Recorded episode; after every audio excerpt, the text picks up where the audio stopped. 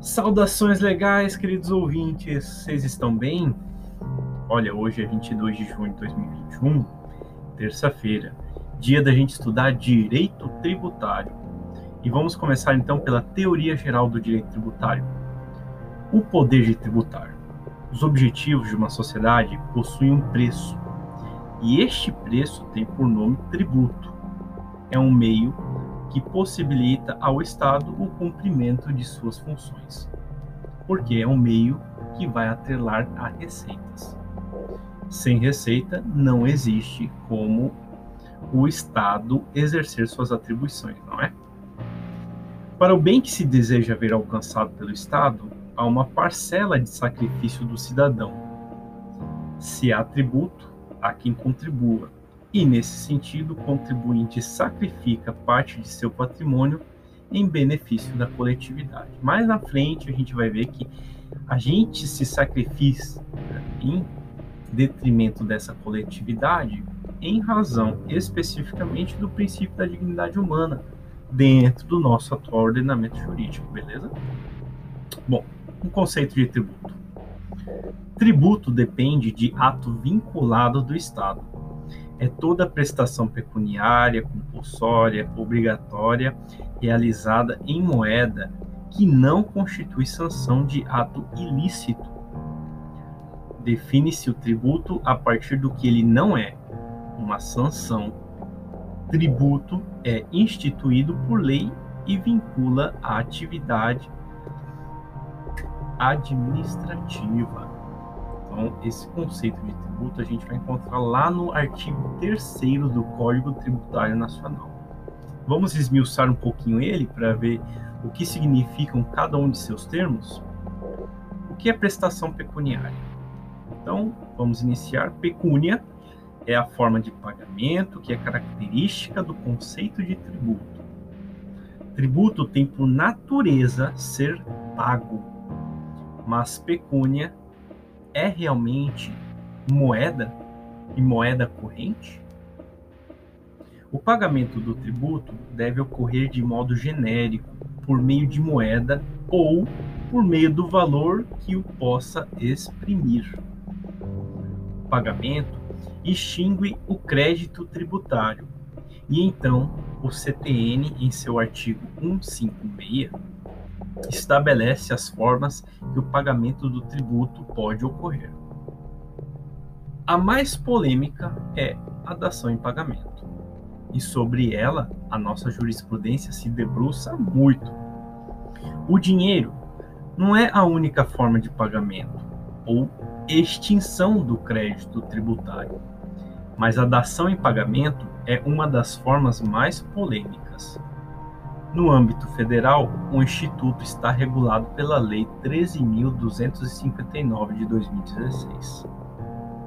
Mas a lei local poderia dizer como ocorrerá a dação em pagamento? Para o STF, sim. No que se refere à dação em pagamento, para o tributo, mas não para a licitação, por exemplo, o artigo 37, inciso 31 da Constituição que é a prestação pecuniária compulsória? Esta advém da obrigatoriedade de pagar o tributo. Tributo não tem natureza obrigacional, portanto, não é considerada a expressão da vontade do contribuinte. É a denominada capacidade passiva tributária. Já que não depende de vontade, não importa quem seja o sujeito passivo. Por isso, incapazes e pessoas jurídicas irregulares, mesmo irregulares, têm obrigações tributárias.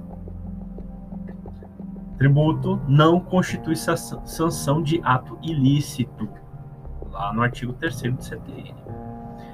Tributo, em seu aspecto material, decorre de conduta lícita. Logo, não pode ser motivo de sanção. Não pode ser cobrado em face do desrespeito à lei.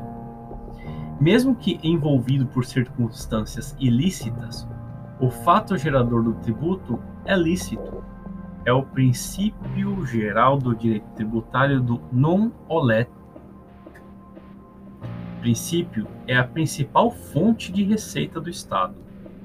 A multa é um caminho extraordinário de arrecadação. Multa fiscal decorre do descumprimento da lei fiscal. É uma tutela inibitória da atuação contra a lei.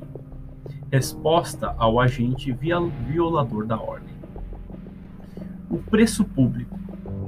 Preço público assume a forma extraordinária de fonte de renda do poder público, assim como as multas não se pode equiparar às taxas, pois taxa, preço público, é espécie de tributo sim, tem natureza compulsória. O preço público não tem compulsoriedade. O usuário tem a escolha de não utilizar determinado serviço.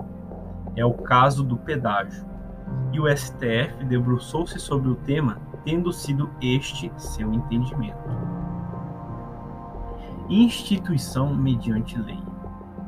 Então a gente falou sobre o que é o pagamento e quais são as formas de se pagar o tributo. Entre essas formas também a gente viu moeda, moeda corrente, dação em pagamento, o preço público, a taxa e a multa. São formas de se pagar tributo. E agora vamos para um outro conceito que está lá escrito no artigo 3 do CTN: instituição mediante lei. A lei é a única fonte e origem do tributo. Segundo o doutrinador Ricardo Alexandre, a previsão em lei é a materialização do princípio democrático, uma vez que o produto da atividade legiferenda não significa outra coisa senão a expressão da voz do povo que se manifesta por meio de seus representantes. O doutrinador destaca ainda que tal ideia no direito norte-americano é manifestado no brocardo, no taxation without representation. Não haverá cobrança de tributos sem representação. Cobrança mediante atividade administrativa plenamente vinculada, um outro conceito lá que a gente encontra no artigo 3 É obrigatório o pagamento do tributo e é obrigatória também a cobrança do tributo pelo Estado. Deve atender a todos os requisitos previstos em lei. Portanto, a gente vê aí um binômio dentro dessa cobrança mediante atividade administrativa plenamente vinculada. E qual é o binômio? É a obrigatoriedade do pagamento e a obrigatoriedade da cobrança pelo Estado. Deve o administrador público cobrar o tributo. Não há espaço para a discricionariedade. Somente dessa forma, a constituição do crédito, assim, deverá se basear em elementos exatos, fatos concretos e na verdade comprovada. Aponta ainda Leandro Poulsen, abre aspas, ocorrido o fato gerador da obrigação tributária, a autoridade administrativa tem o dever de apurá-lo, de constituir o crédito tributário através do lançamento e de exigir cumprimento da obrigação pelo contribuinte. Vinculação, fecha aspas, é efetivamente o princípio geral do direito administrativo, da impessoalidade concretizada. Não pode deixar de cobrar o tributo o agente Então, resumindo, pessoal, a característica do tributo é uma prestação pecuniária compulsória em moeda ou cujo valor nela se possa exprimir.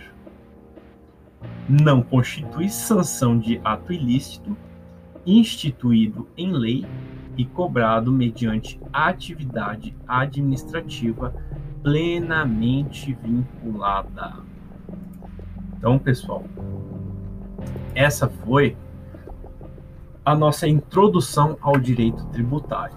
Vimos então teoria geral do direito tributário, a conceituação do que é tributo e de onde está esse conceito de tributo dentro do nosso Código Tributário Nacional.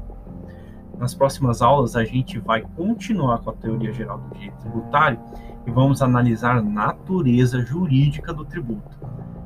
A gente se vê lá, beleza? Um grande abraço a todos, bons estudos!